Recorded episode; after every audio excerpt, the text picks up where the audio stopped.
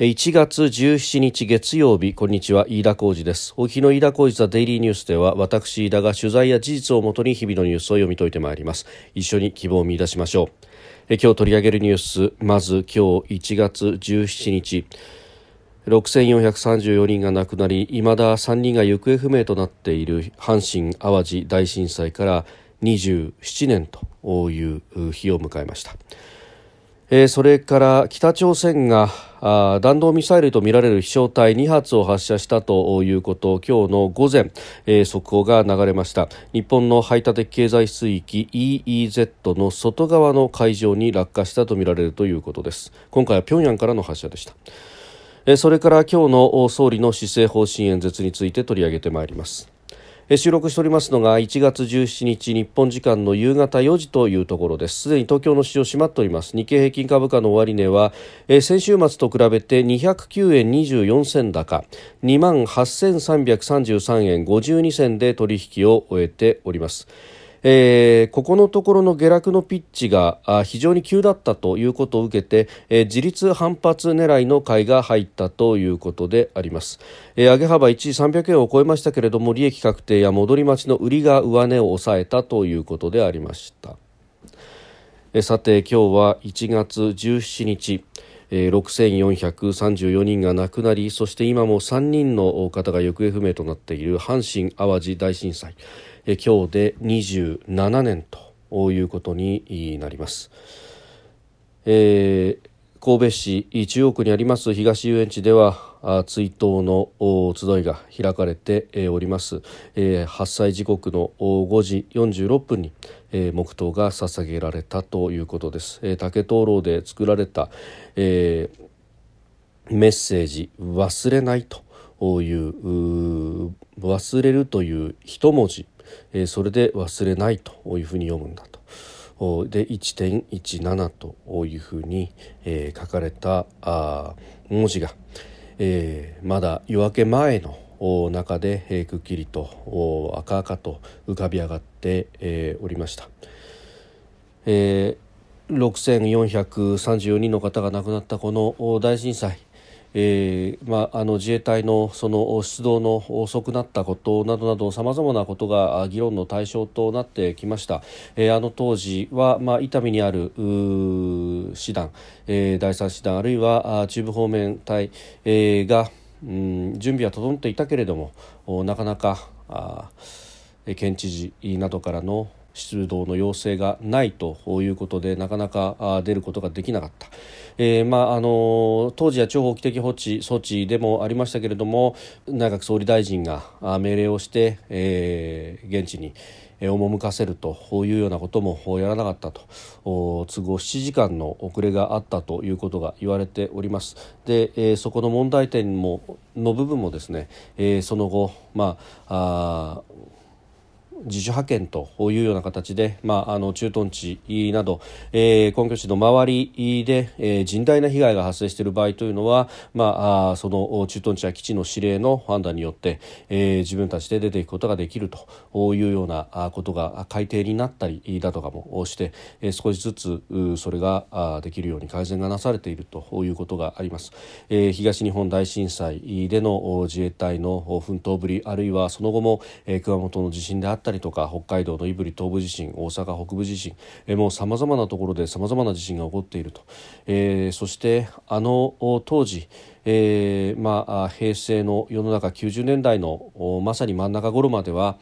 うん、近畿地方であるとか、まあ、特に西日本ではさほど地震は起こらないんだということが言われていた、えー、ところがそうではないということが分かってきたわけであります。えー学者たちは全くここはリスクがないというような、まあ、口ぶりで言ってたようなところで、えー、相次いで地震が起こるということが、まあ、日があの後、えー、お立て続けにあったということもあって、えー、じゃあ地震の余地というのはどうなんだろうねというようなところまで、まあ、いろいろと議論が進んできたということはあります。えー、そして耐震の補強であったりとか、えー、インフラの補強であったり、まあ、足らざるところをきちんと補っていかなければ被害が甚大になってしまうんだということもいろいろと教訓があったわけであります。えー、そして、まあ、地震に強い倒壊しないまちづくりというものを、まあ、あ少しずつ少しずつ、えー、進めてきたしかしながら、えー、地震で建物が崩れなくても震源が海底であった場合はその後に押し寄せる津波というものの莫大なこのパワーエネルギーというものがかくも尊い命を奪い去っていくのか東日本大震災で我々が目の当たりにしたことでありました。災害に強いまちづくりというのは、まあ、地震で壊れない建物を作るということだと。あの27年前の教訓はそれを導き出してそしてそれに向かっては我々非常に邁進してきたと。確かに地震によって壊れる家は少なかったそれによって亡くなる人も少なかったところがそれによって安泰だった家にそのまま残っていた方々が津波に流されてしまったということが3月11日東日本大震災では起こったわけであります。でその話があまさにこの週末の、えトンガで、えー、大きな噴火があり、えー、その噴火によって、えー、引き起こされた津波。まあ、津波と呼んで良いものかどうかというのも専門家の方々の中ではいろいろとあるようであります、えー、実際にその地震の揺れだとか海底の火山の爆発そのものではなくってそれによる衝撃波によって、えー、作り上げられた波。えー、あるいは気圧の変化というものが海面の上昇上下動を生んだというふうに言われております。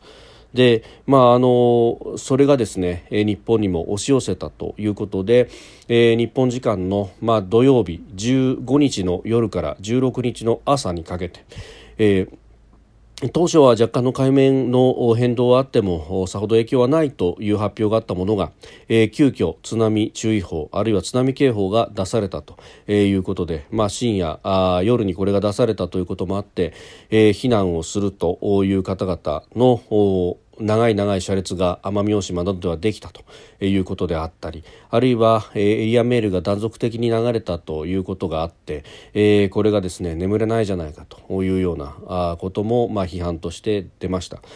えー、各地で避難所が開設されまして、えー、そして、まあ、津波注意報、警報が出された範囲が非常に大きかったということ。特に警報は岩手県の沿岸部並びに奄美大島と、えー、日本の北と南、えー、かなりだから広い範囲にわたってこれは津波が来るんじゃないかということが言われておりました。で、えー、その勧告によってですね、えー、たくさんの方が避難したということがあって。で結局避難はしたけれども、まあ、それが空振りに終わったじゃないかというような批判も出ておりますが、えー、まさにこの東日本そして阪神・淡路さまざまな教訓を得た我々日本人がですね、えー、津波警報津波注意報というものをキャッチしたところで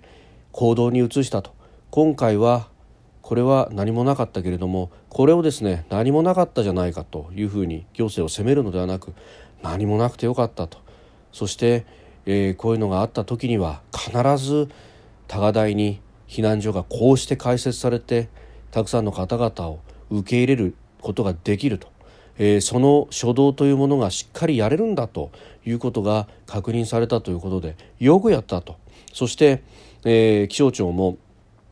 この当初は何もないかもしれないと、まあ、多少の海面移動がということがありましたけれどもその後、えー、情報をキャッチした中で、えー、まあ各地で、えー、津波の到達海面の変動というものがある中でこれは日本にもひょっとすると人的被害まで及ぼすかもしれない波が来る可能性というものをキャッチしそして、えー、迅速にそれを行動に移したと、えー、確かに、えー、厳密には津波とは言えないかもしれないけれどもじゃあ沿岸に住んでいる人々が命を守る行動をしてもらうために何が一番適切かというところで、まあ、あの道具立てとして、えー、あったのが津波警報であり津波注意報であったと。名よりも実を取るという形で、えー、即座に行動に移したと、えー、そして会見でもですねわからないことはきちんとわからないと。ただしわからないんであれば安全側に振るのが我々の仕事であるというところで、えー、まあメディアのですね質問の矢の中でまああそれを甘んじて受けるという形でですね、まあ、あの報道官の方も、えー、立派だったと思いますし、まあ、こういった判断で、まあ、今回は確かに確かに空振りに終わったけれどもきちんと今までの教訓を生かして津波警報や注意報を出し人々の行動を促し命を守る行動につながったということ。まあこれを私は無駄だったじゃないかと責めるのは全くの握手であろうと。いうふうに思いますし、えー、これをですね、えー、むしろよくやったと素晴らしい教訓だと、えー、そして、えこれでまた一つ教訓が積み重なったよねと。まあ、あの全てが良かったというわけではありません。例えば奄美大島では車の車列がかなり長く伸びてしまって後ろの方の方々ほとんど身動きが取れなかったと。その間に高い波が来てしまったら東日本大震災のまた二の舞になる可能性もあったということを考えるとですね、まあ、車の避難の在り方であるとかというのもまた、えー、考えなければならないところでもあったわけでありますがむしろ何もなかったからこそ一つ一つの教訓というものを、まあ、これはあの当然各々の自治体があレポートにまとめるなどなどを共有をしていくことになろうかと思いますけれども今回、えー、起こったことということを、まあ、きちんとフィードバックして、前に進んでいくということが必要なんだろうというふうに思いますし、えー、今回のこの行動というものは、まあ、本当に称賛に値するものなんだろうというふうに思います。えー、そして、えー、これだけの地震の多い国の中でどうしたら人の命を守ることができるのか、えー、夢夢油断してはいけないと。日々アップデートしなければいけないと、それこそがこの阪神・淡路大震災。6434人の尊い命が犠牲となったこと。そのことに対しての何か、うん、我々今を生きる人間がですね教訓とするところなんではないかと。謹んでご冥福をお祈りするところであります。え続いて北朝鮮がまた2発の弾道ミサイルを発射したということが今日午前速報が出てまいりました、えー、平壌にある順安空港付近からあ弾道ミサイルとみられる、え2発が日本海に向けて発射されたということで、え日本の排他的経済水域 EEZ の外側に落下したとみられるということであります。えー、韓国軍の合同参謀本部や日本政府も、えー、これを確認をしております。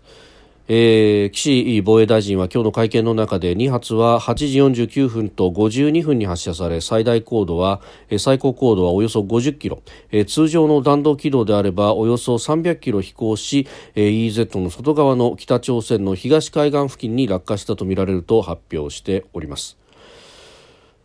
えー、5日と11日にまあ、彼らの言うところの極超音速ミサイルと称するもの。そして14日には鉄道機動ミサイル連隊の射撃訓練ということで短距離弾道ミサイル2発を発射していた、えー、さらに今日ということになっております、まあ、ここでは何度も申し上げておりますけれどももはやこれを機化としてですね、えー、我々もミサイルをきちんと持つのであると、えー、そしてえー、防衛力を高めるのであるということはもはや岸田総理が宣言するなりということは必要なんではないかと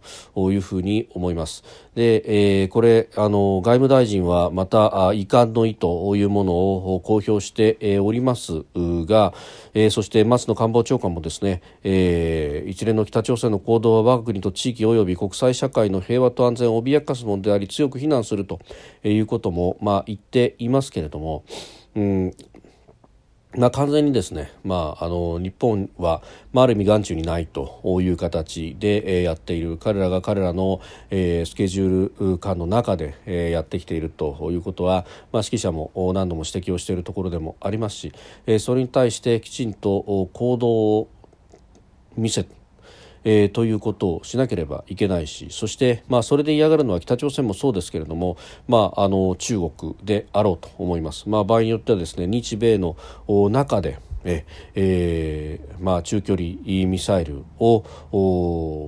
配備するなり、えー、何なりということ、まあ、そこに弾頭に何が乗るかというのはあえて明らかにしないということも必要なんだろうとは思いますけれども、えー、ただこれを座視するものではないというところを見せると、まあ、折しもですね、えー、21日にオンラインで日米の首脳会談が行われるということでありますから、えー、そこにおいてですね、えー、日本側からの問題提起というものも、まあ、必要であろうと思いますし、えー、それをですねきちんと記者向けに公表すると、えー、北朝鮮のメッセージとするというようなことも必要なんだろうと思います。えー、遺憾法ばかり今までもずっと出してきましたけれども、えー、これでいいはずがないということが言えるんではないかと思います。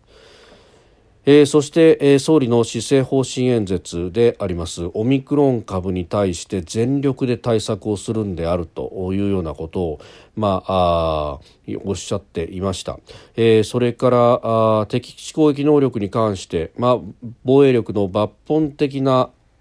えー、強化策として検討を進めるという考えを重ねて示したということでありますけれども、えー、この、まあ、敵基地攻撃能力というですね、まあ、言葉ばかりが出るんですけれども具体的に何をどうするというところまで、まあ、言及しなくては、えー、もはやメッセージにはならないんじゃないかというふうに思います。またオミクロン株に対してですね、えー、特性を踏まえてメリハリをつけた対策を講じるというふうに強調しておりますが、まああのー、これ、えー、相変わらずの行動制限ばかりというところになりそうでありまして、えー、報道によればですね、えー、愛知、岐阜、三重3県がまん延防止等重点措置の適用を国に要請するということ、えー、並びに、えー、1都3県東京、神奈川、千葉、埼玉、えー、知事のオンラインでの会合というものが夕方に行われるということそして、まあ、そそれを受けてですね、えー、まん延防止等重点措置を東京、神奈川、千葉、埼玉にも、えー、要請適用要請をするんじゃないかと。でさらに報道はですねその先東京、神奈川、千葉、埼玉に加えて三重、岐阜、愛知さらには、えー、新潟、長崎、宮崎、熊本えー、となると1都10県ということになりますが、えー、まん延防止等重点措置適用するのではないかというようなことが出てきております。まあ、あの PCR 陽性者の数というものが、まあ、増えてきたということが言われておりましてそしてそれに関してですね、まあ、メディアもほとんどそれ一色という感じで、えー、入ってきております。まあ、ここで何度も申し上げている通りオミクロン株、まあ、どちらかというと軽症や無症状者が多いということを合わせて考えると、えー、重症の方、まあ、入院を必要とする人、まあ、中等症以上あるいは酸素の吸引等が必要だと。えー、いうような人がどのぐらいいるかということこそがですね、えー、指標となるべきで、えー、そして、まあ、これ感染を根絶するというのはこのウイルスの特性からしても難しいのであるということを考えると、えむしろその中等症以上の病床が必要とする人に対してどれだけ医療がきちんと提供できているかということを、えー、第一に考えてですね、えー、感染者数で一喜一憂するというのは、えー、どうしたものかということは、まあ、何度も申し上げてきておりますけれどもどちらかというとそっちの方に、えー、どんどんとシフトしてきているのかなと、えー、世論の風向きというもの、まあ、どちらかというとワイドショーの内容といった方がいいのかもしれませんが、え、それに左右される政権なのかということも、まあ、思ってしまいます、まあ、実際どういったものが出るのかというところをまずは、えー、注視していきたいと思いますが、まあ、それによってまた、え、飲食店や、え、サービス業宿泊業、え、運輸観光というところに影響が出てくると。いうこと、まあ、それに対しての手当というものは、まあ、先日